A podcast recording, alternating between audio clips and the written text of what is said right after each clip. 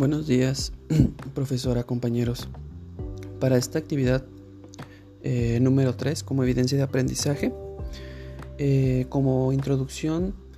hablaremos sobre un caso de estudio que, nos, que se nos arroja en la plataforma, en donde tendremos que desarrollar una serie de puntos para explicar de una manera eh, clara y de acuerdo a los, a los conocimientos que hemos adquirido a lo largo de esta unidad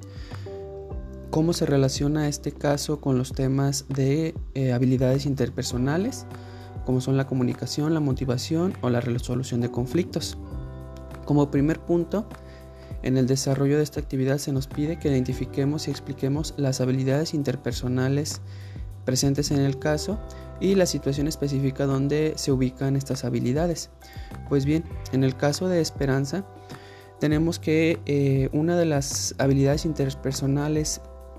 eh, que se pueden, o algunas de las habilidades interpersonales que se pueden,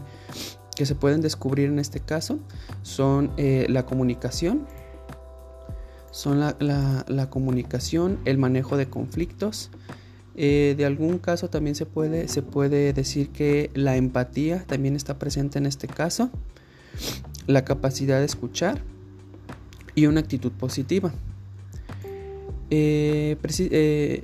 Específicamente la comunicación yo la encuentro en el apartado en donde nos dice que eh, al ser contratada por una nueva empresa,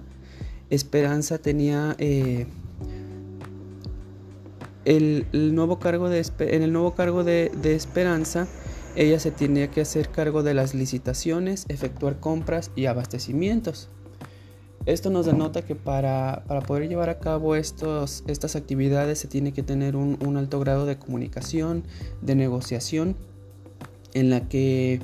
en la que debe existir un adecuado canal, un adecuado contexto, un, un adecuado mensaje. La segunda habilidad interpersonal que mencionábamos, como es el manejo de conflictos, eh, pues realmente se, puede encontrar en la segunda parte de, este caso, en donde nos dice que eh, ella, ella tiene que lidiar pues, con varios problemas, como es el continuo, el continuo, este, se le puede decir el, el continuo abuso o el continuo Sí, el continuo, el continuo abuso por parte de, sobre todo de la esposa del, dueño, quien constantemente se encuentra, eh, se, encuentra sobre ella hostigándola. También eh, el, donde se nos menciona que últimamente su jefe Ernesto se pone, se pone algo violenta con ella. Entonces es una habilidad interpersonal este tipo de, de manejar este tipo de situaciones eh, de poder mantener la, calma, de hacer una mediación, de tratar de resolver el problema. Eh, la tercera que nos comenta el caso es la empatía. La empatía es la capacidad, como sabemos, de poderse poner en, los, zapatos del otro. Yo, considero que la empatía eh, se la, la encuentra esperanza con el compañero con el que el ingeniero con el que se lleva bien, puesto que el otro, el otro es el, hijo del, dueño y constantemente también mientras se encuentra influenciado por su mamá, pues también le pone muchas trabas en el, en el camino a esperanza.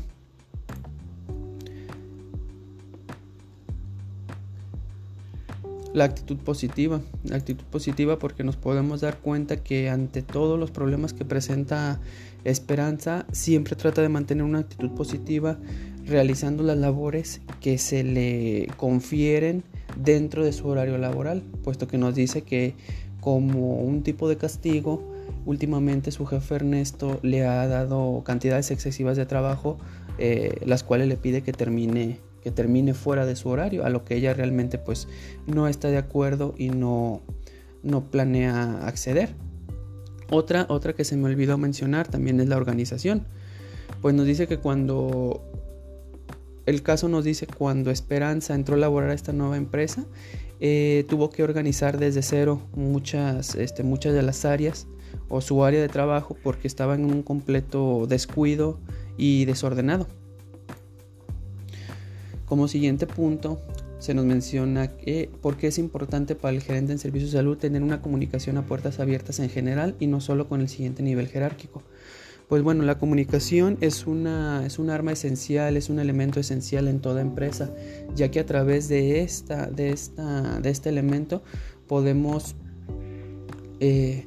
podemos conocer al trabajador, podemos expresarle al trabajador lo que, lo que necesitamos de él, podemos escuchar al trabajador cuáles son sus, eh, eh,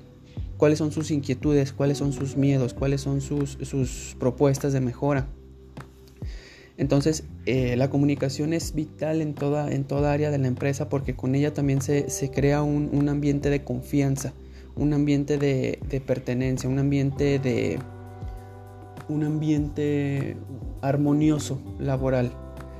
en el que la comunicación siempre tiene que dar pie a la resolución de conflictos. Es muy importante enfatizar esto. La comunicación siempre nos va a llevar a poder eh, resolver los conflictos que se, puedan, que se puedan dar dentro de la, de la empresa, por lo que sí se considera un elemento de suma importancia. Entonces tenemos que eh,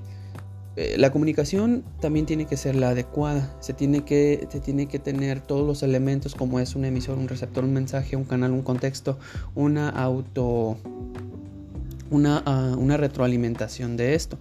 Si uno de estos elementos no, no, llega a estar presente durante el proceso de comunicación, simplemente no vamos a tener un adecuado proceso en el que probablemente el mensaje no se entienda, probablemente el mensaje se tome de una manera eh, agresiva o impositiva.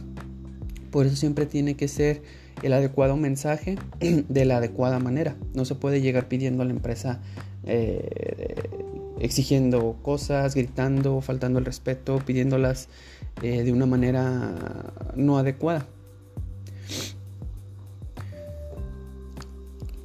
Hay una pregunta que nos, que nos habla de que qué sucede cuando un conflicto no llega a un acuerdo y cómo afecta a la organización. Pues simplemente cuando un conflicto no llega a un acuerdo nos, nos habla, nos deja entrever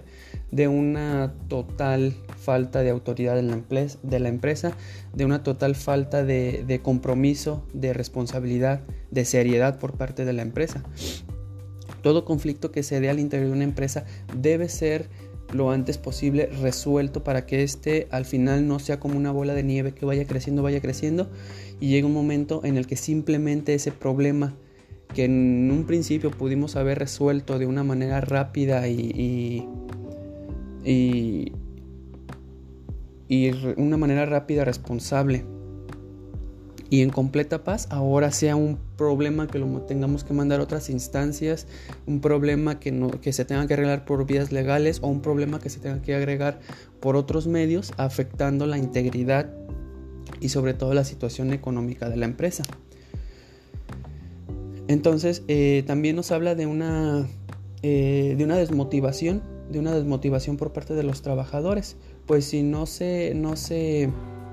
no se llega a resolver un conflicto, el trabajador puede, puede tomar esto como una falta de seriedad, como una, una falta de importancia hacia él, hacia su persona. Entonces, por ende, el trabajador comenzará a desmotivarse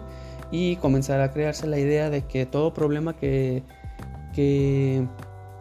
todo problema que pueda surgir en la empresa se va a dejar crecer. Si a mí me pasa algo, si yo tengo un problema como trabajador, pues voy a tener la impotencia de que no voy a poder hablarlo con los directivos porque no se va a dar una, una, una, una solución. La importancia de la comunicación, la motivación y la resolución de conflictos en las instituciones de salud es realmente lo que comentábamos le va a dar a la empresa eh, seriedad, le va a dar a la empresa, eh, le va a dar al, perdón, le va a dar al, empleado ese sentimiento de pertenencia, ese sentimiento de compromiso, ese sentimiento de importancia, de que el trabajador, de, que el trabajador vea que la empresa le está dando su lugar dentro de la misma y de que existe una buena, una buena relación con los, los eh, realmente con sus compañeros, con sus, con, sus, con sus jefes, con todo el personal de la empresa.